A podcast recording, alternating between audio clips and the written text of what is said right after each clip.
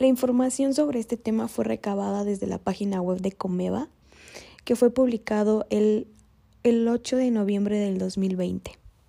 Es una página web verídica.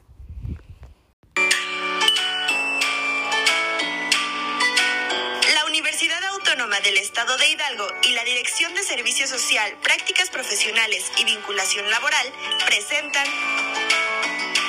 Un, dos, tres,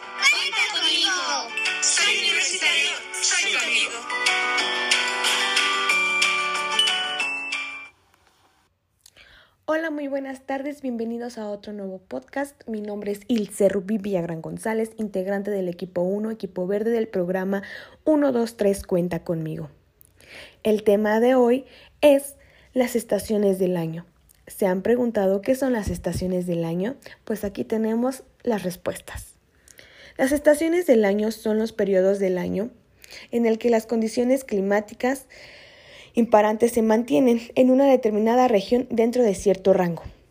En estos periodos son cuatro y duran aproximadamente tres meses. Se denominan primavera, verano, otoño y invierno. En el año existen cuatro estaciones, las cuales mencionamos anteriormente, pero hay que aclarar que estas estaciones no se presentan de la misma manera en todo el mundo, pues dependiendo del lugar pueden existir un clima distinto. Empezamos con primavera. Se designa la primavera a una de las cuatro estaciones del año. Esta estación en el hemisferio norte comienza el 21 de marzo y termina el 21 de junio. La segunda es el verano. El verano es otra de las cuatro estaciones que transcurre entre primavera y otoño. Esta estación comienza en el hemisferio norte el 21 de junio y finaliza el 21 de septiembre. La tercera estación es otoño. Las temperaturas comienzan a descender, apreciándose una marcada diferencia.